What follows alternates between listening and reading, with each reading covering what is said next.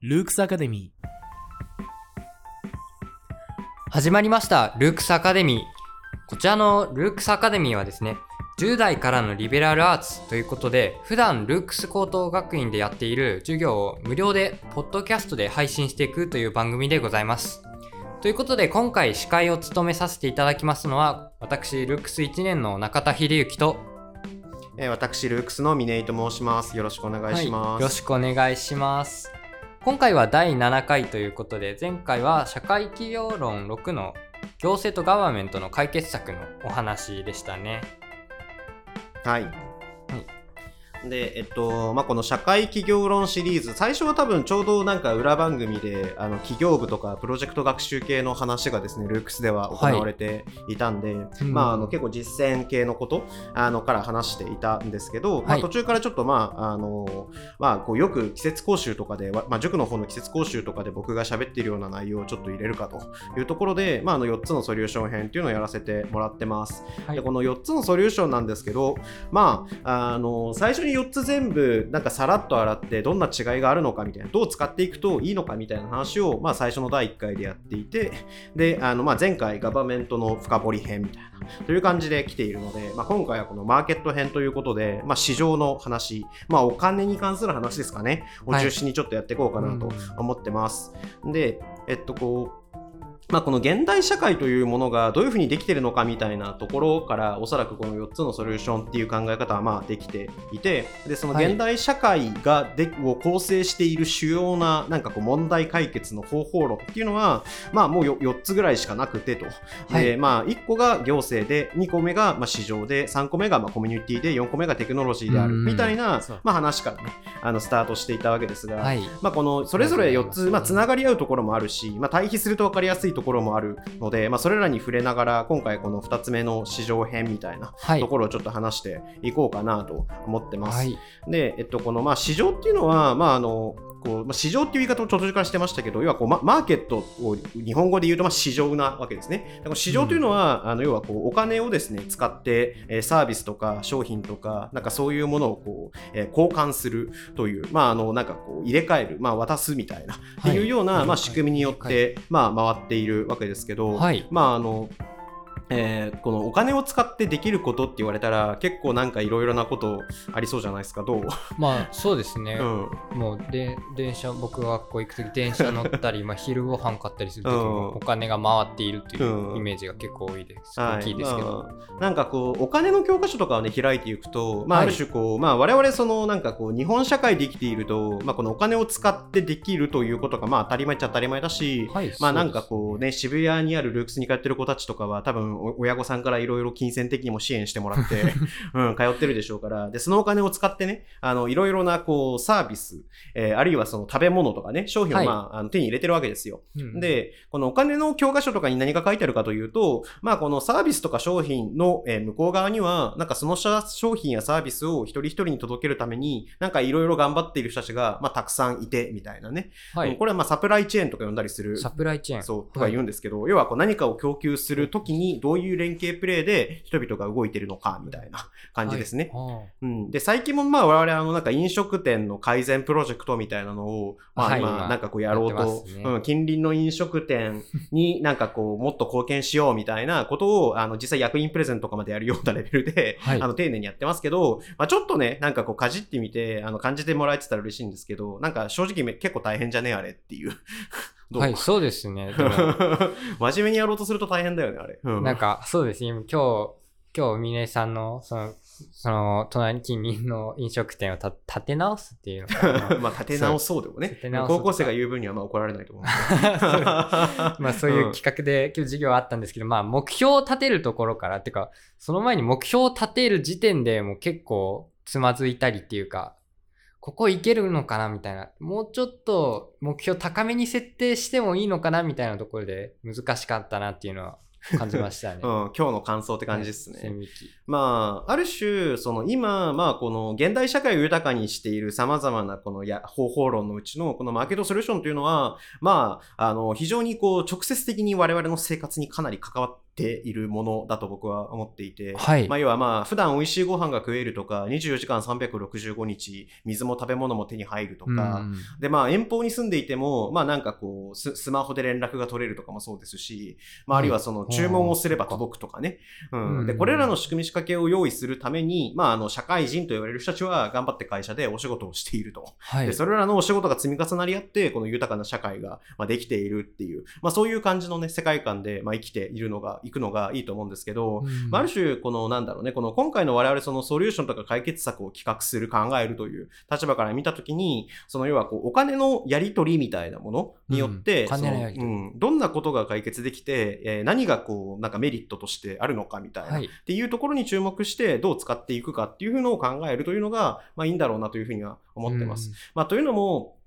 まあ、これはコミュニティソリューションのところでもちょっと触れますけど、いやまあ NPO 法人さんとか、そのなんかこう、人々を救おうみたいな、うん、要はこう、ボランティア的な営みをやろうとしても、まあ、ボランティアの人たちは、あの、要は物々交換だけでご飯を手に入れて暮らすわけではないはずなので、でね。うんはい現代日本社会においては、みたいな。まあ、ただ、あの、場所によってはね、あの、場所によっては、あの、はい物々交換オンリーで、要はお金というものを全く使わずに生きている、はい。うん、コミュニティも。もあるとは思うんですけど、うんまあ、あの、多くの人たちがこのお金というものを使って生きているので、まあ、はい要はその、仮にボランティア団体であったとしても、お金というものを無視するわけにはいかないし、まあ、お金があればできることというのを、まあ、把握していないと、まあ、なんかおお金との向き合い方、いや、その稼ぐということをどう取り扱ったらいいのかということも、まあ、ようわからんだろうというところで、まあ、ある種このカリキュラムというかね、我々の塾、塾ないしは学校のプログラムの中に、このお金をどう向き合うかみたいな話は、まあ、ちょこちょこ出しているという感じの文脈がありますね。はいう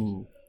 で、あの、このお金によってっていう話をしてますけど、まあ結局これあの、なんかこう、どういうところが、まあそのなんか鍵になってるのかみたいな、要は仕組み、仕掛け、構造みたいな話を最初にちょっとした上で、まあじゃあ具体的にどういう知見、どういうところからやっていくと使い勝手がいいのかみたいな話をするっていう感じの展開でいこうかなと思ってるんですけど、うん。うん。まあ、この仕組み仕掛けみたいなところでいくと、まあ、この、なんだろう、こう、そのお金を介して、そのサービスや商品の交換を通じて、我々はとても豊かになったということは、はいまあまあ、確かにそうよねってなると思うんですけど、なんで、あの、お金を経由したら、そんなに豊かになれるのか、うんなれたのか、人類という、あの、この大きな集団は、えーこのし資本主義、お金というツールを手に入れて、はい。えー豊かになることができたわけですけど、なんでそんな、要はお金がという概念で豊かになれたんだろうね、みたいな。うん。っていうのをちょっと考えてみてほしいんですよね。どう、はいなんか、今のタイミングでなんか思いついたことがある？なんだろう、お金か。お金でなぜこんなに豊かってそう、現代社会ね、なんか豊かだよね。はい少なくとも。なんだろ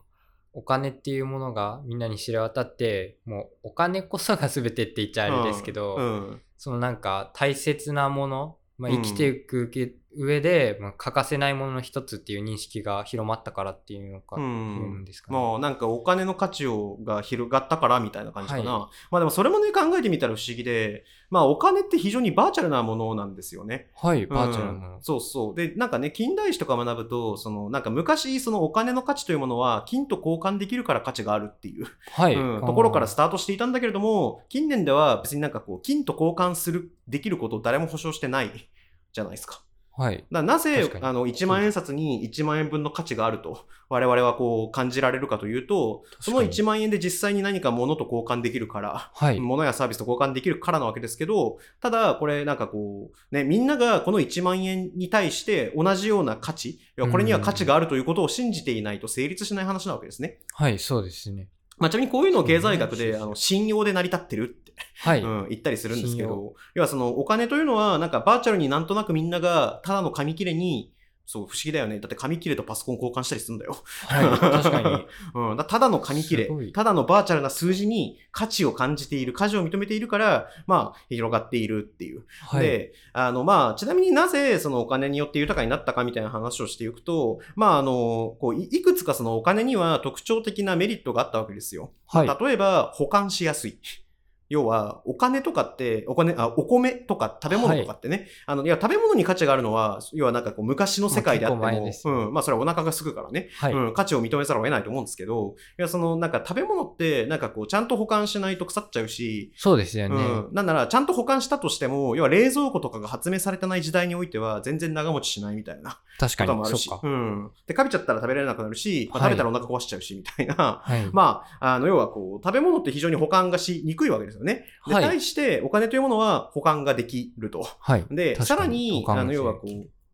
あの、まあ、物々交換だと、要はその価値において、すり合わせが効かなかったら交換できないわけじゃないですか。はい。例えば、あの、畑で採れたほうれん草と、はい。あの、お宅になってるリンゴ交換しようよ、みたいな。はい。うんって言われた時に、あの、要はこう、いやいや、みたいな。リンゴは、あの、ほうれん草なんかより100倍価値があるんだ、みたいあな。ー ほうれん草100個持ってこい、みたいなは。そういううんってなったら折り合いがつかないわけですけど、はい。あの、要はこう、ほうれん草は、まあ、150円でと。リンゴは、えーこの銘柄は120円でと。うんはいまあまあ、じゃあそしたら、このなんかこう、お金で交換して、みたいな、うん、みたいなね、ことがまあ、な成り立ちやすい。確かに。要はその、交換しやすいということですね。共通のうん。そう、共通の価値基準。要は、はいその、どっちが価値が上なのかということがよくわからないわけですけど、基本的には。そのよくわからないものに対して、とりあえずなんとなく数字で、うん共通の価値というものを定義することができてと。で、そうすると、要はその、リンゴ農家とほうれん草農家は、全くおしゃべりをしたことがなかったかもしれませんけど、要はお金というものを経由してであれば、まあなんかこう、仮に言語が違っていても、同じお金を使っていれば、我々は、あの、交換することができるっていう。すごい。うん。手法があるだけでこんなに違うんですよね。っていうところから、まあある種このお金というものは、この人人類のですね、歴史の中で、まあ、あの人々を豊かにする、要は働きをしてきたということですね。はい。でそうすると、まあ、うん遠くにある価値観の違うものみたいなものも、まあ、取り扱えるようになるし、みたいな。まあ、これは、あの、流通とかね、あの、そういう、こう、世界で、まあ、大事だよね、と言われるものになったと。はい。で、これが、まあ、ちなみに、あの、加速度的に、あの、様子が変わってきた瞬間がありまして、はい。まあ、毎度おなじみって感じになると思うんですけど、あの、産業革命の時代ですね。はい。うん。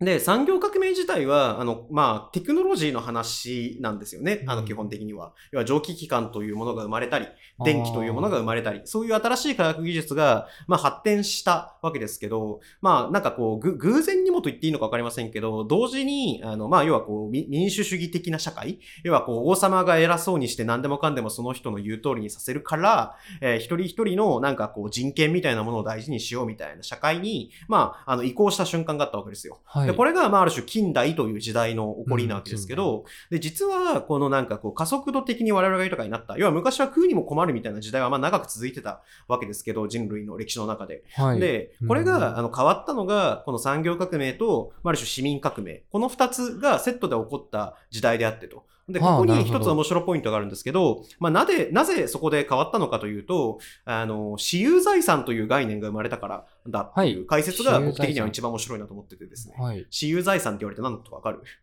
自分の持っている財産なんだろう？土地とかそういう系なものですかね？ある種、あなたのものですよ、これは、ということをお国が保障し始めたということですね。はい。要はこれ、うん私有財産制というのは制度に過ぎないので、所有権という概念ですよね。これはそ私のものであるっていう。っていう概念が、あの、ある種国によってこう認められたのがその時期だったということですね。はい。うん。えー。で、えーまあ、冷静に考えると、それ以前は、この、これは私のものであるという概念が、まあ、ない時代というのも、まあ、あったというか、まあ、私のものだと言いたくても、要はこう、なんかこう、武力を持った奴らが家に押しかけてきて奪い取っていくみたいな。あるいは突然税金だ納めろって言われて奪い取られるみたいな、は っていうことがまあ全然あったわけですよ。で、ちなみに、あの、私有財産制というものによって支えられて生まれたのが、その資本主義というシステム。はい。その資本はあなたのものですよっていうところから、まあ、資本主義ってスタートするので、まあはいちなみにあの共産主義は、あの要は私有財産制を基本的にはあんまし認めてないんですよね。はい。要はみんなのものだっていう価値観あです。そうなんです。うん、要はここにある土地はみんなのもの、ここにある生産手段はみんなのもの、はいみんなのものだからうんみんなで話し合ってどう使うか決めていこうねみたいな。はい。まあ、ある種これはあのガバメントソリューションでマーケットも追い込んだら、まあ、そんな感じになるみたいな、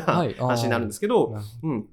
で、まあ、あの、自由資本主義社会に住んでる私たち、まあ、日本とかアメリカとかね、いわゆる自由主義陣営と言われてる国ですね。まあ、ちなみにあの、自由主義陣営じゃない国がどこかっつったら、まあ、中国とかね、まあ、ロシアとかもはいまあ、ちょっと入ると思いますね。はい。うん要はその、まあ、ちなみに中国は本当に全く違う価値観なので、はいその土地とかはある種こう、みんなのものですから、うんみんなのものを借りてるんだみたいなうん考え方ですかね。であなるほど、えこの私有財産という考え方が生まれると、えー何が起こるかというポイントが、まあ、このもう一つ豊かさに直結する仕組みの一個なんですけど、はい。要はこう、私のものっていうのが認められたら、もっと私のものを増やしたいって思いませんみたいな。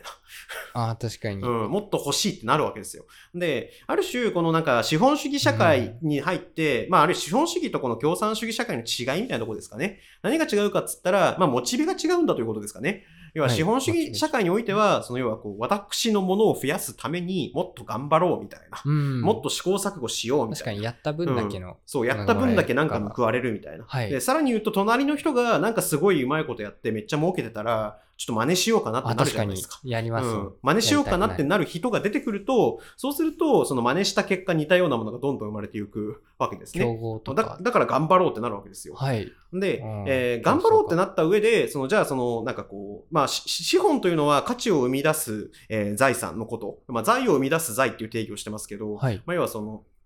えーまあ工場にしても何にしても誰かが頑張って何か商品やサービスを作っているわけですけど、でその商品やサービスを作って、ではこう、お金に換算して、で、作るのにかかるお金よりも、その誰かが買ってくれるお金の方が高かったら、まあ、いわゆる、まあ、儲けというものが出る わけじゃないですか。で、この儲かったら、えー儲かった分で、さらに生産手段を拡大して、みたいな、うん、っていうことができるわけですよね。で、これがまあ資本主義という仕組みであってと。で、生産手段を拡大すると何が起こるかというと、まあ物が溢れるわけですよ。どんどん増えていく。で、はい。ちなみに物が増えると物の値段って下がっていくので、そうすると何が起こるかというと、まあちなみにこの物の値段が下がっていくというのは市場原理ってやつですね。要ははいあの、レアリティが高いものは値段が高くて、うん、なんか世の中にいっぱいありふれてるものは値段が下がるっていう。うんうんまあまあそりゃそうだよねみたいなのが直感的になんか感じられるかなと思うんですけど、はい。で、まあ、この仕組みが市場原理という市場のシステムであってと。で、そうすると、ちなみに値段が下がると何が起こるかっていうと、要は今までその商品やサービスを手に入れられなかった人が、まあ、安いから買えるようになるわけですよ。はい。でそうすると、まあ、なんかよりす、なんかこう、安くいいものが手に入るようになっていくと。はい。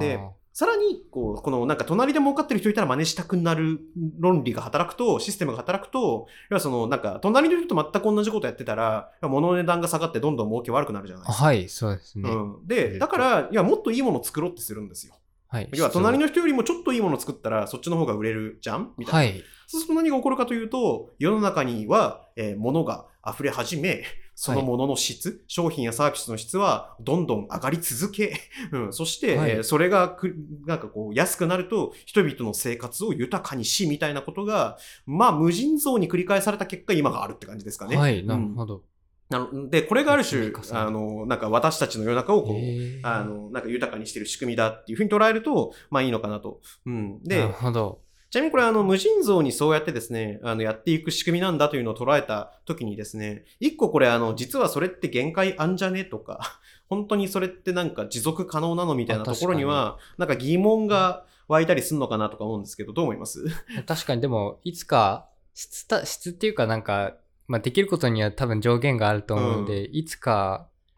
もうそれ、どっちか質上げられなくなった時とかって、うん確かに、その後はどうなるんだろうって思いますね。うん、いいですね。まあ、この話、このあたりの、この要は生き、この先どうなるのかみたいなところの方が、おそらくこのラジオを聞いている、まあ、高校生とかね、がメインで、メインはわかんないですけど、まあ、聞いてるのかなと思うんですけど、まあ、私たちの人生とか将来とか未来のこと、うっかりするとあと100年生きるかもしれないみたいな、はいこ。とを言われてる中で、100年後今と同じ感じでやられてるのかというと、ちょっと怪しいかもしれませんね。はい。要はこう直近300年間ぐらいは、あの要はこの近代社会システム、まあ厳密に言うとはい200何十年とかだと思いますけど、この近代社会システムでぐるぐる回ってたけど、さあこの先同じように回っていくのかというと怪しい。で、な、どの辺が怪しいかっていうと、まあ二つ論点があると僕は思っていて。で、一つはもう、まあ、てかもう両方かな、すでにちょっと様子がおかしくなり始めてる部分がね、あると思います。まずはい一つが、えーまあ要はこう物質的豊かさの限界。要はその質良くするのにも限界あるっしょって言ってくれたことですね。はっていうのと、あともう一つが、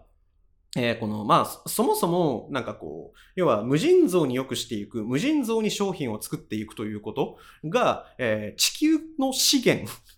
を使い尽くすまでやり続けちゃいますよね、これね。そんなことしてたら。確かに、そういう、そっちの面で、そう。確かに資源の面で終わりそう、が資源が終わる説っていう、はい。ところですかね。そう考えたらなので、この資源の問題と、その要はこう、物質的なものそのなんか人間を幸せにするのに限界あるんじゃねっっていうはい。問題。まあ、この2つがおそらく今後の現代社会、あの、私たちが生きる、まあまあ、僕はちょっとおっさんになってきましたけど、まあ、若い皆さんが生きる、この、この先の論論点というかね、なんか考えなきゃいけないポイントになるんじゃないかなと思いますね。はい。で、これがまあ、いわゆゆるその資本主義の限界と言われてるやつですね。まあ、はいわかりやすいポイントで言うと。で、ちなみに、あの、まあ、資本主義の限界っていう論点でいくと、もう一個ですね、ちょっとあの、まあ、課題というか、現実社会で起こってることがあって、はい。要は、あの、財産って、要はこう財産を生み出すことができるわけじゃないですか。はい。なんか変な話ですけどね。要はこう、お金は、お金を増やす働きを持ってるわけですよ。はい。要はそのお金で工場を買えば、工場が無限にお金作ってくれるわけじゃないですか。確かに。はい。で、っていうのを、えーそのまま無制限にやり続けると、何が起こると思います？なんか、錬金術じゃないですけど、なんだろう。えみんな同じことやり始めて、なんかお金を生産しすぎて、逆にお金の、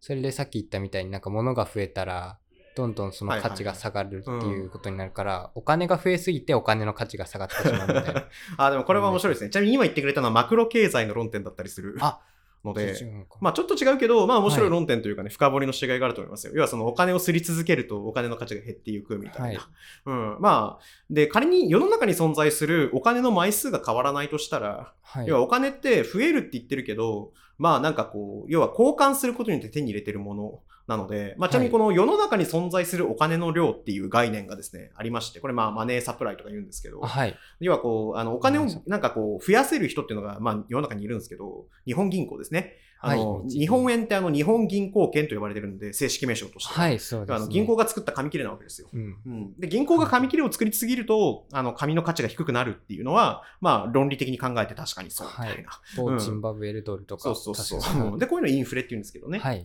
で、まあ、仮にマネーサプライが一定だとしたらどうなるでしょうか？みたいな質問の仕方の方が良かったかもしれませんね。はい。うん、うーん、マネーサプライが一定だったら、そう、ん。お金をなんか無制限に増やすわけじゃないから、うん、はい。お金の量は一定だとしたら、このなんかそのお金にはお金を増やす働きがあるというふうに僕は言いましたがと。はい。うん、で、それをやる人とやらない人がいて世の中はどうなるのかみたいなはい。ところですかね。格差が広がったり。いいですね。うん。そう、マネーサプライの量が一定であれば、多分格差は広がるっていう。はい。うん、まあこれ、確うん。やる人とやらざる人だったらそう結構差開きますよね。そう、差が開きますね。要はその世の中には、あの、お金を有効に活用しようと頑張る人と、はい。なんかぶっちゃけ俺そんなお金とかよりも、なんかポケモンの方が好きだわ、みたいな、はいうん、人がいるわけですよね。はい。うん。で、お金が好きな人はお金を増やすために一生懸命頑張るかもしれないけど、まあ、ポケモンが好きな人は図鑑完成のために一生懸命頑張るわけですよ。はい。で、あの、とすると、そのポケモンが好きな人とお金が好きな人で、手持ちのお金の量って間違いなく、あの、お金が好きな人の方が遅大きくなりそうだよね、はいみたいな。で、要はこれがある種この現現代のこのか格差原理みたいなやつですかね。うんで、ちなみにそのポケモンが好きな人も、まあ仕事をしてお金を稼いだりするわけですけれども、はい。このまあ、あの、どっか授業でも扱ったような記憶がありますが、あの、R 大なり G という不等号を覚えてますからね。R 大なり G。そう、R は常に G より大きいっていう。あれなんだっけ？まあ、これあの、あくまで理論。まあ、理論っちゃ理論なんですけど、R はですね、資本収益率。要はその、い収益率。要はお金で工場を買ったりとかして、で、お金でお金を増やすみたいなね。はい。あるいはお金で、えー会社の所有権を買って、その会社が儲けた分の取り分をいただくみたいな。これはい資本収益率って言います。うんで、はい G は、えー経済成長率。まあ、経済成長というと、要はこう労働者が何か仕事をして価値を生み出す。要ははい。仕事には何らかの価値を生み出す働きがあるので、はい。でであの常に、要はこう、その資本収益率の方が高いというのを、なんか様々なデータをかき集めて、本にしたためたピケティさんという著名な経済学者がいまして、21世紀の資本という本に載ってるんですけど、まあ、これってつまり、要はそのお金を働かせてお金を稼ぐ方が、要は時給いくらとかで働くよりも、はるかに効率が良くって、うん。そっか。オーナーさんとか。そうそうそう。お金は、あの、ある種、なんだろう、こう、あの、資本家の方が儲かるっていうあ。はい。で、まあ、これもまあ、か。あの、共産党宣言とかね、が、あの、要はこう、そういう資本主義のシステムはどっかで崩壊するって書いた、うん、本なんですけど、はいまあでも確かにそうなのかもしれないという気持ちにもまあなりますよね。うんまあちなみにあの、うんなんか日本でも1960年ぐらいには若者たちが、いやもう資本主義じゃなくて共産主義の方がいいんじゃないかっつって、あの、うん暴れ出したりみたいな時代も日本にのもあったんですけど、うんですね。うん、へーって感じでしょ。もうみんな忘れ去ってますよね。うん、もう資本主義社会で生きるのに慣れすぎてて、うん、そんなこと気にしなくなってきたと言ったらあれなのかもし最れないですけど近ま。でそんなことがあったんだと。うん、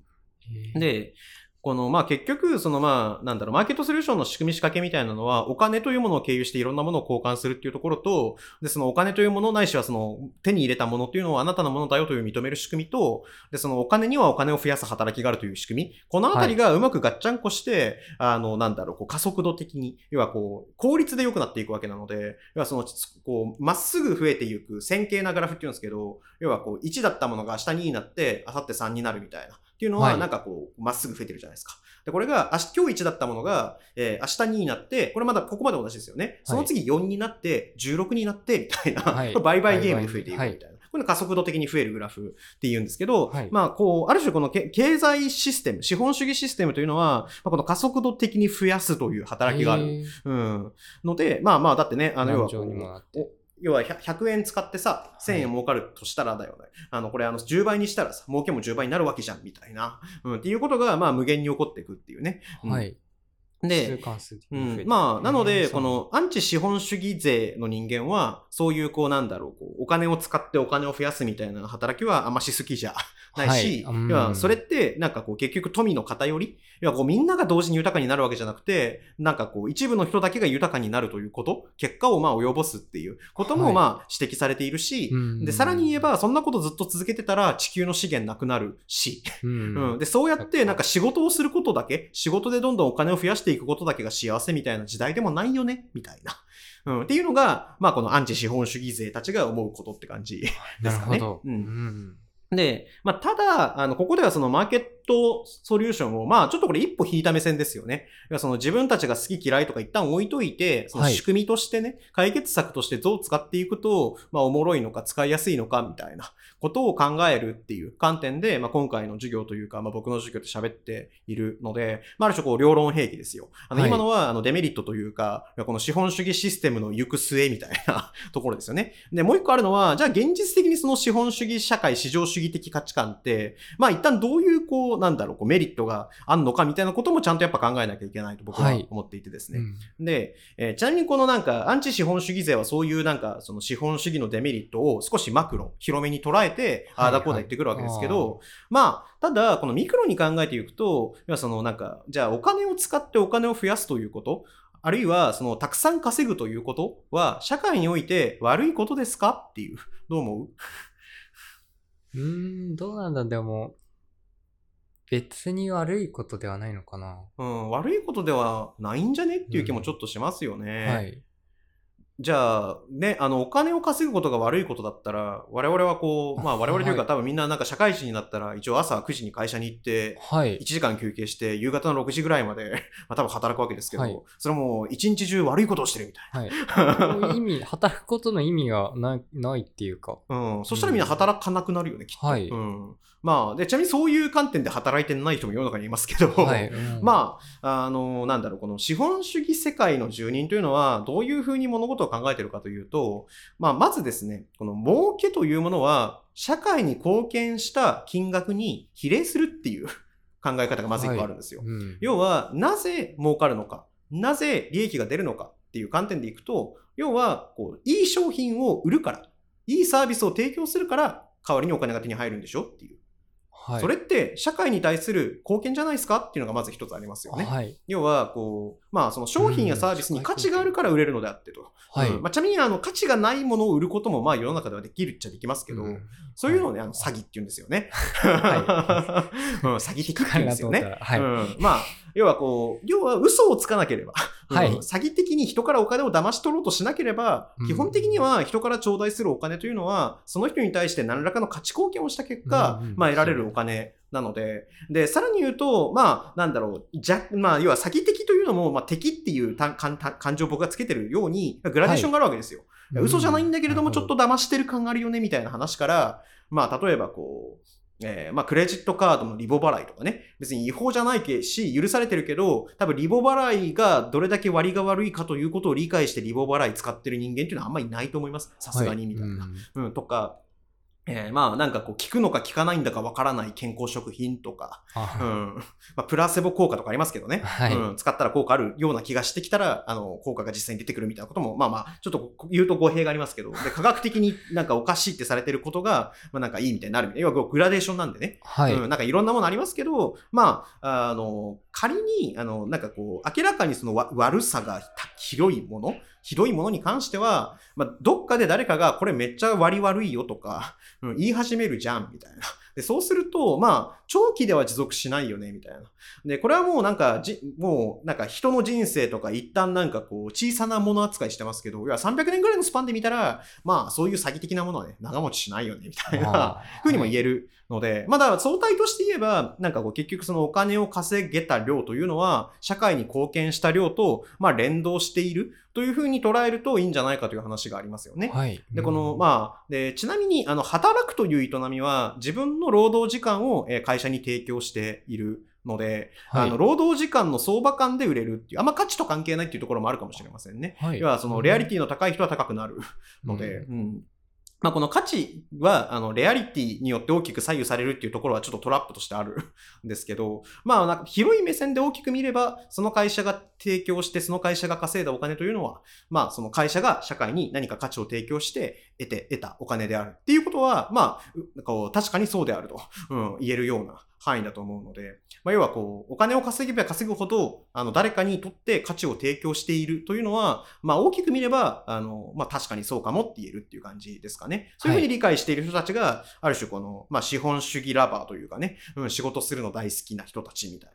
な、うんの、なんかある種こう価値観というかね、うん、仕事のロジックなわけですよ。まあ、てかそう考えられないと仕事続かないしね、今時。うん。どう？なんか、違和感感じ、覚えるとことかある？仕事してて、うん まあね、あの、要はコージコーさん、あコージコーって言っちゃダメかな。まあ言ってもいいか、あの、隣の飲食店ですけど、たくさんお客さんが来てくれたら、まあ、嬉しいみたいな。うん。で、で、で、たくさん、いおお客さんが来る状態というのは、きっと美味しいご飯をたくさん提供して、みんな幸せになってるみたいな 状態なんだっていう。はい。ふふうに捉えないと、なんかこう、頑張ろうって思えなくないみたいな。ううんん。っていうのは正直あるかなと思うんですよね。はい。で、最近だと、もう企業もパーパス経営というのを大事にしてまして。はい。パーパスってあの系目的のことですけど、はい。要はこう、金を稼げれば OK じゃなくてみたいな。うんうん要は何を目的に我々はそのお金を稼いでて、どんな価値を世の中に提供しているのか、みたいなことをちゃんと意識しながら働こうという時代になってますね。はい。うん。で、これも、で、この後ちょっとこう話として、その方法論的な話、いわゆる仕組み仕掛けの話を最初にして、具体的にどう取り扱ったらいいかみたいな話を後にするみたいな風な、はい。あの説明を最初にしましたけど、うん。で、ここからちょっとね、その具体的な話にちょっと移っていくんですが、少しずつね。はい。要はその、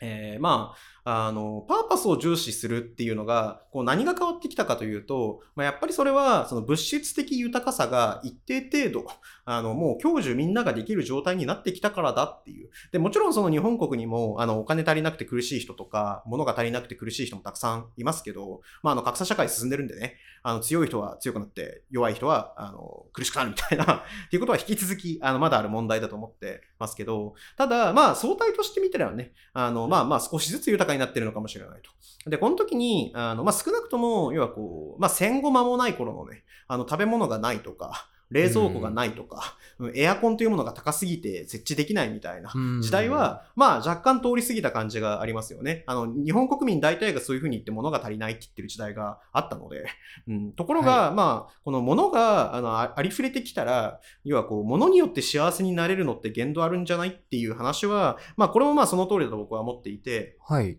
要は今人々は、その、物そのものよりも、そのものを使って得られる体験とか、はい。体験。うんいやそのものに込められたストーリーとか、うんそういうものもひっくるめて、物の価値だと考えるようになってきたはい。わけですよ。うん単に美味しい美味しくないだけじゃなくて、そのご飯を食べる環境とか、まあ、皿が綺麗とか、はい。居心地がいいとか、これ experience っていうんですよ。はい。で、さらに、あの多分働いてる人たちも、多分、毎月なんか適当にお金がもらえれば OK ですっていう、まあ、人たちも多分まあいますけど、うんもちろんね。だんだんだんだんそういう人の比率が下がってきて、えーなんか俺のやってることってどんな価値があるんだろうみたいな。はい。ことを考える人が増えてきた結果、やっぱ purpose 意識して経営した方がいいよねはいとか、まあみんな言い始めるみたいなね、はいまあ、そういう感じの現象が今起こってるのかなと僕は思っていてですね。はいいや、この market solution というのは、その、要はこう、儲けようという仕組みみたいな、が、あの、発展した結果生まれた問題解決の方法なわけですけど、要は今は、あの、もうなんかこう、会社経営者たちも儲けようだけじゃなくて、要はその儲けた結果、どんな価値が世の中に生まれているのか、みたいな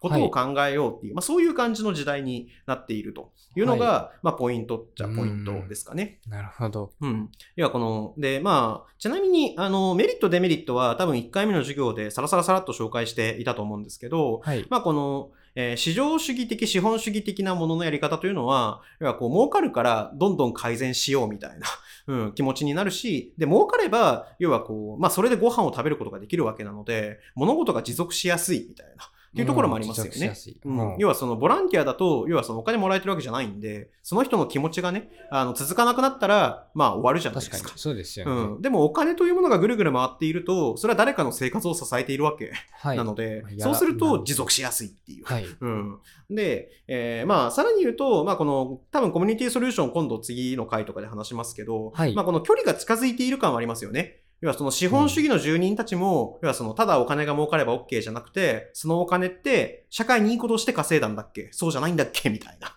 うん。っていうことは気にしするようになり始めているし、みたいな。で、ちなみにあの NPO 法人の人たちも、まあなんかこう、ボランティアとは言いつつもと、やっぱ寄付金はちゃんといただかなきゃいけないしとか、あるいははい。行政からお金を受け取って何とかしすることもあるしとか、あるいはそのなんかこう、上手に、そのなんかこう、広告入れてみたりとか、要はそのなんか困ってる人からお金を取るわけじゃないんだけど、どうにかこうにかそのお金が回ってくるビジネス的な仕組みを NPO の中に入れてみたりみたいな、そういう試行錯誤をしてですね、まあこの4つのソリューションって、あの、うまく組み合わせて使うもんだよというのを冒頭で言いましたけど、まあ実はその株式会社世界、資本主義世界の住人も、えー NPO 世界の住人も、まあなんとなく今なんかこう似たようなことをし始めていると。はい。うん、っていうのは、まあ、時代の流れとしてあるのかなと思いますね。うん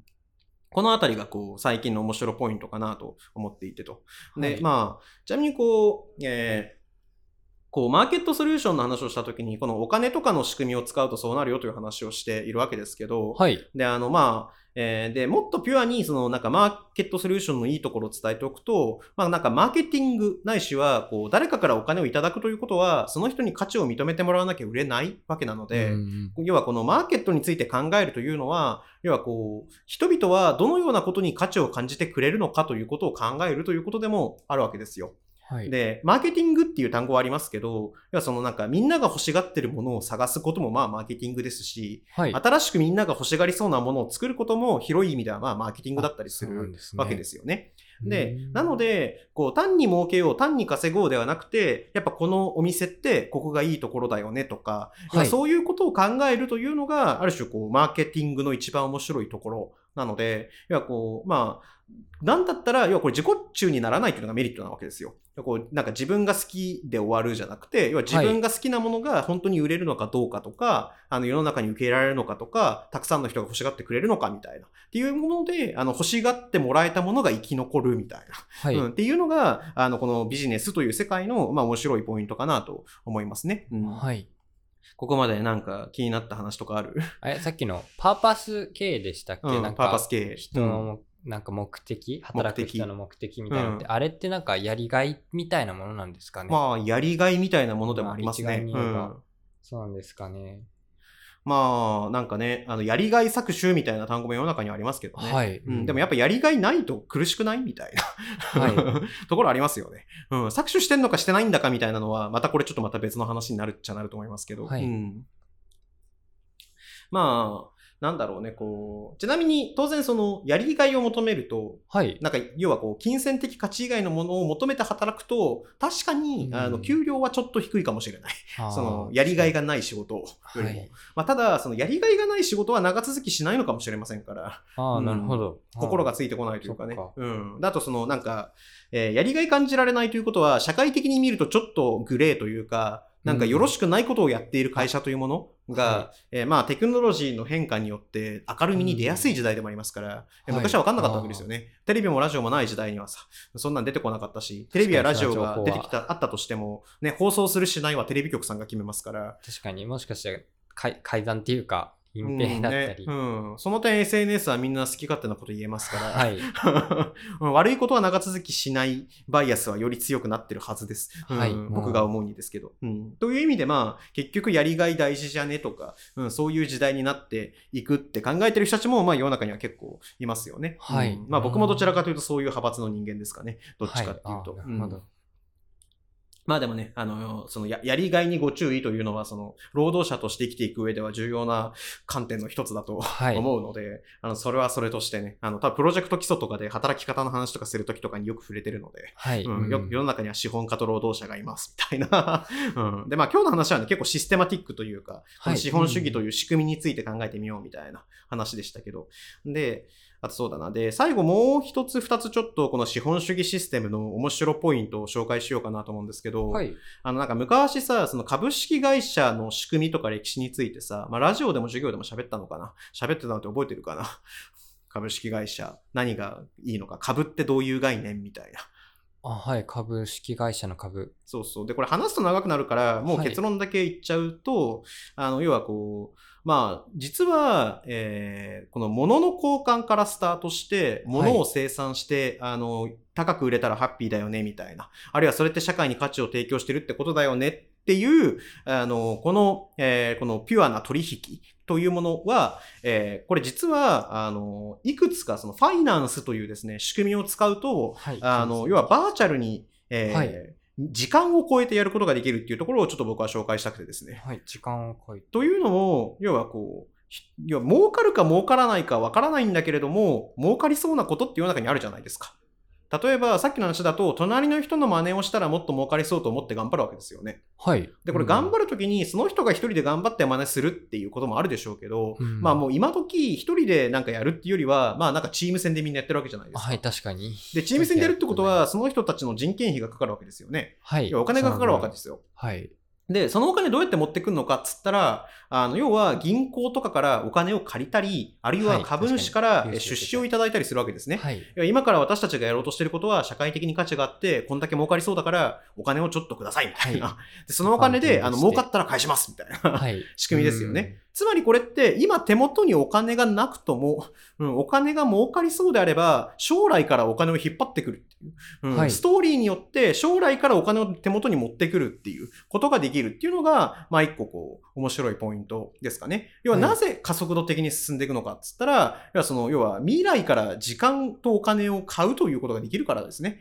うん。要はその、まあ時間もちなみに買えますよ。要はその、人を雇えば。みんなでやれば、えーまあみんなでやるということも難しいというのはね、あのチームプレーとかマネジメントとか経営勉強したらわかりますけど、はい。あのまあ、あの人々をお金を払って連れてくれば、あの一人じゃ1日3日1ヶ月かかったことを、まあみんなでやって、あのすぐ終わらせるみたいはないことだってできるわけなので、確かに。まあお金も時間で買える時代ですし、まあなんならちょっと割安ですしね、人間の時間。僕はあのみんなの時間ってもっと価値あるだろうと思ってるんですけど、はいまあそれでも相場感的に最低賃金ぐらいでまあ普通バイトってやりますよね。はい。うんあまあ、時間ってお金で買えるんだよみたいなところと、あとはそのお金が手元になかったとしても、将来儲かりそうであれば、その将来儲かりそうというストーリーからですね、あのお金を引っ張ってくると。で、必要なのは、あの、ちゃんとそれはあの、やりきらないと、あの、お前なんか詐欺だろみたいな感じで言われちゃう。で、それ実際問題、あの、なんか、い違法というか、あの、問題になるはい。ので、あの、損害賠償請求とかね、うん、あ飛んでくることもありますけど、はいまあまあ、あの、もちろんそうやってこう未来からお金を持ってくるとか、要はこれあの、時間を超越できるっていう、うん。要はこう制約を一個外せるっていうのが僕はこの株式会社、えーファイナンス資本主義のなんかこう注目すべき価値の一つかなというふうには思ってます。なるほど。うんで、あの、まあ、この時間を超越できるっていうのが、まあ、メリットだとすれば、はい。まあ、あの、代わりに結局のところ全部お金に換算しなきゃいけないというのは僕はデメリットだと思いますね。あうん、で、これはコミュニティソリューションの時にまあちょっと触れますけど、はいその結局そのなんかお金がもらえるもの以外、つかお金というのは所詮交換の時に経由するものでしかないので、あ。はい。まあ例えば、あの、お家に帰った時にお母さんがお疲れ様って言ってくれるとか、あるいはなんかいいことを友達にしてもらった時にありがとうって言うとか、うん、こういう、これって価値ないと思います？あり、ありません？みたいな。でもそれって、あの、交換を伴ってないので、はい。経済というものを伴ってない、あの、金銭を伴ってないので、はい。あの、経済的な指標、GDP というですね、うん国のパワーを示す指標には全くカウントされないわけですね。はい、そうですよね。で、お母さんがご飯を作ってくれた時に人件費お金で計算して、家庭内で生産している、うん、お家とか多分なかなかないかなと思うんですけど、まあ、いつかそういう時代になるかもしれませんけどね。うんあなかなかないと思うんですけど、まあ、つまり、あの、それってお母さんってボランティア的な仕事の仕方をしている。あ、確かにそうですよね。これシャドーワークって言うんですけどね。うんはい仮にこれ、あの、時間で時間をお金で買ってた場合には結構な金額になるかもよっていう。うん。はい。で、そで、まあ、そういうのって、あの、GDP とかには換算できないので、実はそのお金だけで計算できないこともあるというのも、まあ、ちょっとこう見とかなきゃいけないことですよね。はい。お金に換算すると時間を買ってこれたり、うん。あの、未来に儲かるお金を手元に持ってきたりみたいな、っていう、なんかこう、時間を調節することもできれば、ただし、結局のとこ全部お金に換算するということは、換算できない価値を見失いがち、見落としがちであるっていうところも、まあ、この、なんか表裏一体というかね、としてあるなと僕は思ってます。うん、なので、まあ、あの、時間を金で買うっていうとね、あの印象悪いじゃないですか、ぶっちゃけ。多分、なんか、はいそ、そう、で、ホリエモンさんとかね、あの、タクシー乗らないやつはアホだみたいな感じで動画で喋ったりするんで、はいまあ、。ちょっとそこまで言ってないって後でディスられたらごめんなさいって感じなんですけど、あの、まあ、あの、こう、ある種ね、この、ま、まあ、それがね、なんかこう、世の中一般でめっちゃいいじゃんってな共感されるかっていうとまた別の話っちゃ別の話なので、はいなんですけど、まあでもそういう仕組み仕掛けだよねっていうことを意識しておくと、この資本主義システムっていうのは、まあ使いやすいのかなと思います。なので結局そのなんか、あの、誰かに価値を届けようって思った時に、まあ最初に考えるのは、なんかその価値って今いくらでやり取りされてるんだろうかっていう資本主義的な側面ですよね。だからその価値を作るのにどのぐらい人間が動くのかっていう時間とかね。で、こういうのはまあ工数って言うんですけど、まあこの人が動かないといけないことっていうのは、まあ得てしてそれ、あの、時給に換算すればお金に計算することもできるはい。のでそうすで、最初は気持ちで無料でやってもいいのかもしれないけど、やり続けようと思ったら、あの、なんかこう、お金をこう、なんか用意しないと、要はこう、ボランティアで永遠に人を使い続けることは難しいと思うので、まあどこかで限界が来るみたいな。うん。で、価値があるんだったらきっと誰かがお金を出してくれるけど、みたいなね、そういう感じの、まあ、ものの考え方というか、っていうのをしていきながら、えーお金というものと向き合うみたいな。で、そのお金はやっぱ価値を生み出す力もあるわけだから、それを上手に使って、えー価値を作っていくっていう、っていうのが、まあマーケットソリューションの、えー大枠考え方になるかなと思いますね。はい。はい。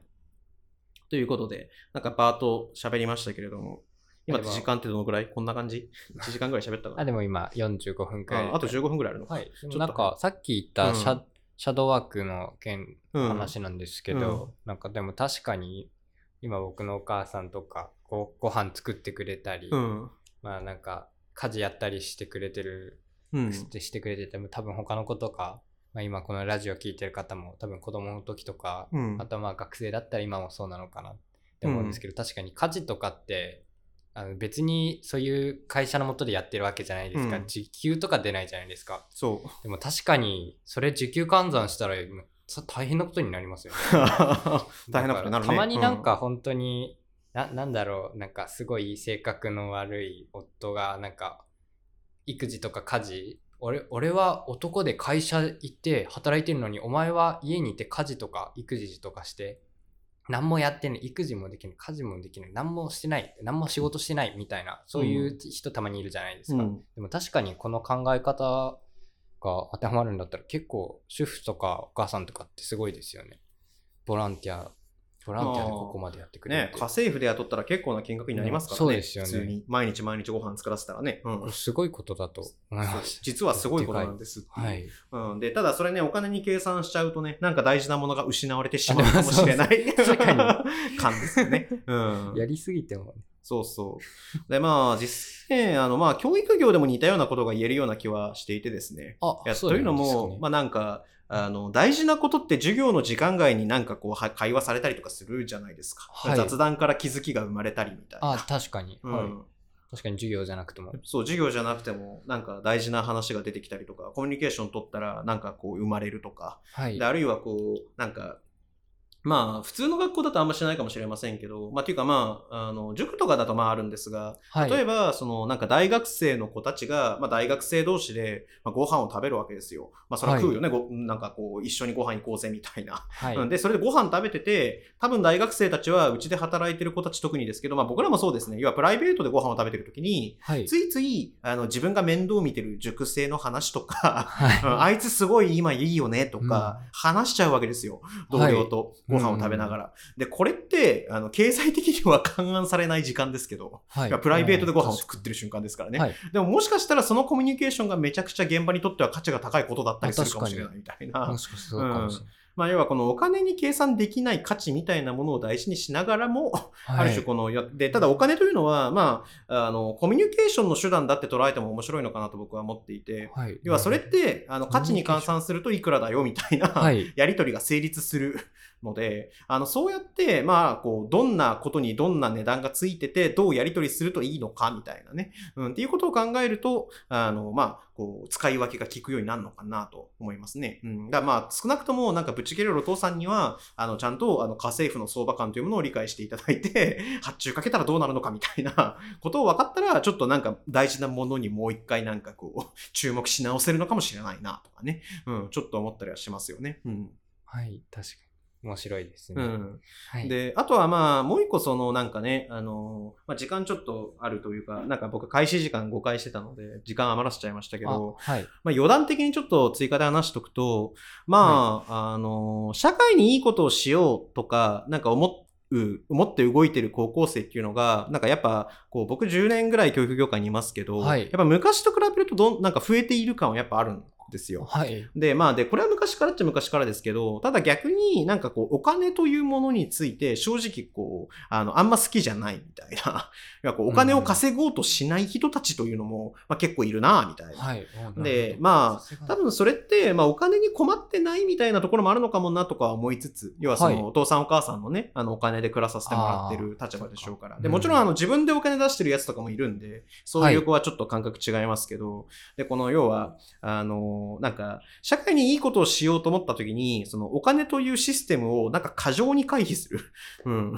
要は儲けようとしないというか、で、利益出てないとなんか成立しないことっていっぱいあるので、ではい僕あの利益はサステナビリティのためにある。あと何かあった時のための保険ですよね。これあのはいドラッカーさんって人の言葉なんですけど、利益は保険であるみたいな。保険である。はい。要はその手元になんかこう要はも儲けというものがないと、ちょっと社会がなんかこう歪んで苦しくなった時に、要はこうまあ、あの人の首切ったりとか苦しいことしなきゃいけなくなる。わけですよだ一定程度儲かってないとう、ん何かあった時に対応する余力がないみたいなね。はいっていうこともあるし、でもある種利益が出てるから続くということもあるし、みたいな。で、なんかそういうものを採算度外視にしちゃうと、本当にあの気持ち一本足打法みたいになっち。ゃうんで、はい。うん、心が折れたら試合終了みたいなことが起こっちゃうっていう。うん。だからなんかそこはね、なんかもう少しこうなんだろう、お金を稼ぐということは別になんかそんなにわ悪いことばかりじゃないんだよっていう。はい。なんかお金稼いじゃうともらっちゃっていいのかなみたいな感じになっちゃうのかもしれませんけど、基本的にはなんかまあ価値提供しないとお金って受け取れないので、ただその価値というものはなんか相場感によっていろいろ動くので、はいその現代社会の相場感みたいなものを認識して、まあ、売ったり買ったりしてくださいみたいな。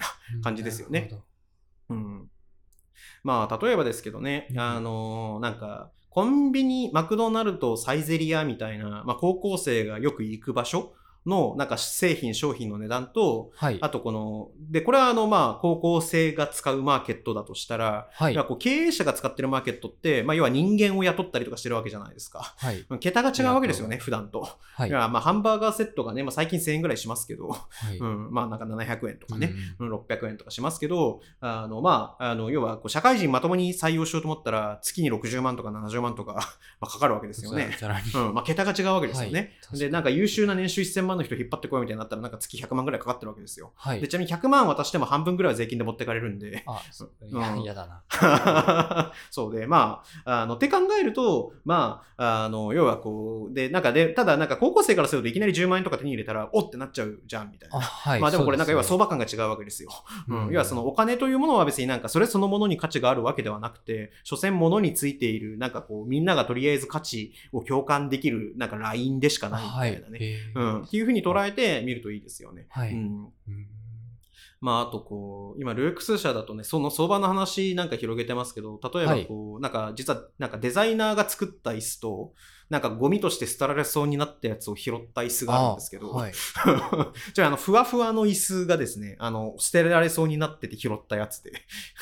要はこう、これ廃棄するって、なんかこう、引っ越しの時に言ってる、なんかこう、フロアの人がいたんで、え、それくださいよっつってもらったってやつなんですけど、はい。で、椅子は、あで、まあ、ただ、リノベとかをした時に、なんかデザイナーさんがこれが、あの、いいんでって言って、はい。買ったやつがあるんですけど、いやこう、片や0円で、デザイナーの椅子3万ぐらいなんですけど、はい。高い椅子がちょっとあるわけですよ。はい。で、まあ、あの、これ3万円もかける必要なかったなと後で後悔したのあるんですけど、まあ、あの、で、これどっちが高校生たちに人気かっつったら、意外とふわふわの椅子の方が人気なんですよね。はい。うんデザイナーの椅子、これちなみにあの、なんかちゃんとその人間工学みたいなやつで、その座りやすさとか姿勢の正しさとか、なんかやたらこだわられた教育に適した椅子らしいんですけど、はい。まあ、ぶっちゃけ拾ってきた椅子の方がなんかみんな居心地がいいって言ってるあみ、たいなんな。うんうんね、へーって感じだよね。うん。まあ、だから結局そのものそのものの価値と値段みたいなものっていうのは、なんか交換とかタイミングとかいろいろなものによって左右されるので、まあ、ちなみに商売というのはその安く仕入れて高く売るみたいなところもありますけど、はい。うんまあ、ある種それはなんか違う価値、なんかこう experience 的なやつはい。で、まあ左右するということでもある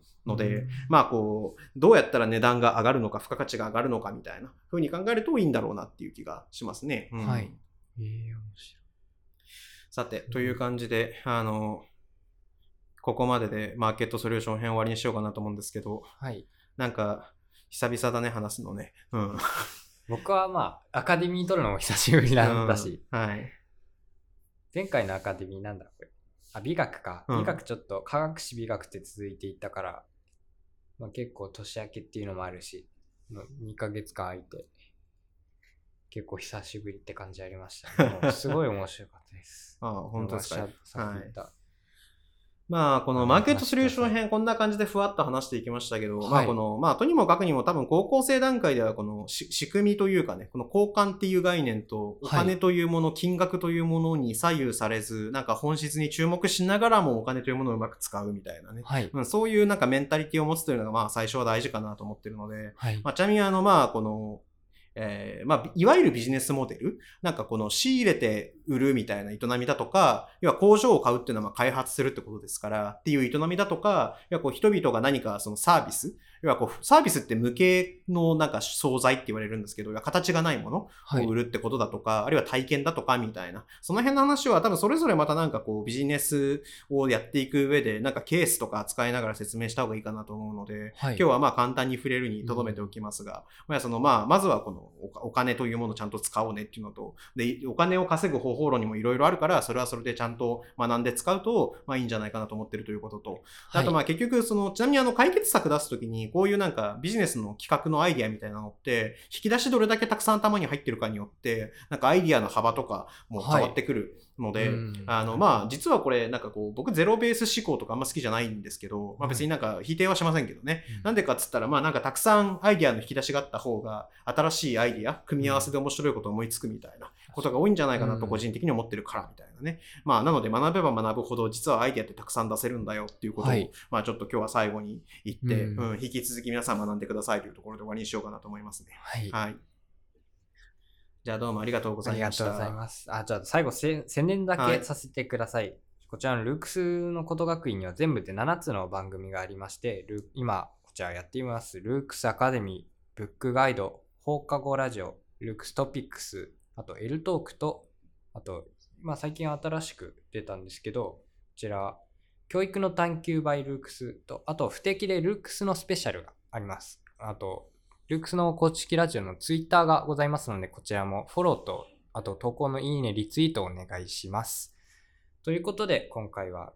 社会企業論第6回目、じゃあ解決作編でした。どうもありがとうございました。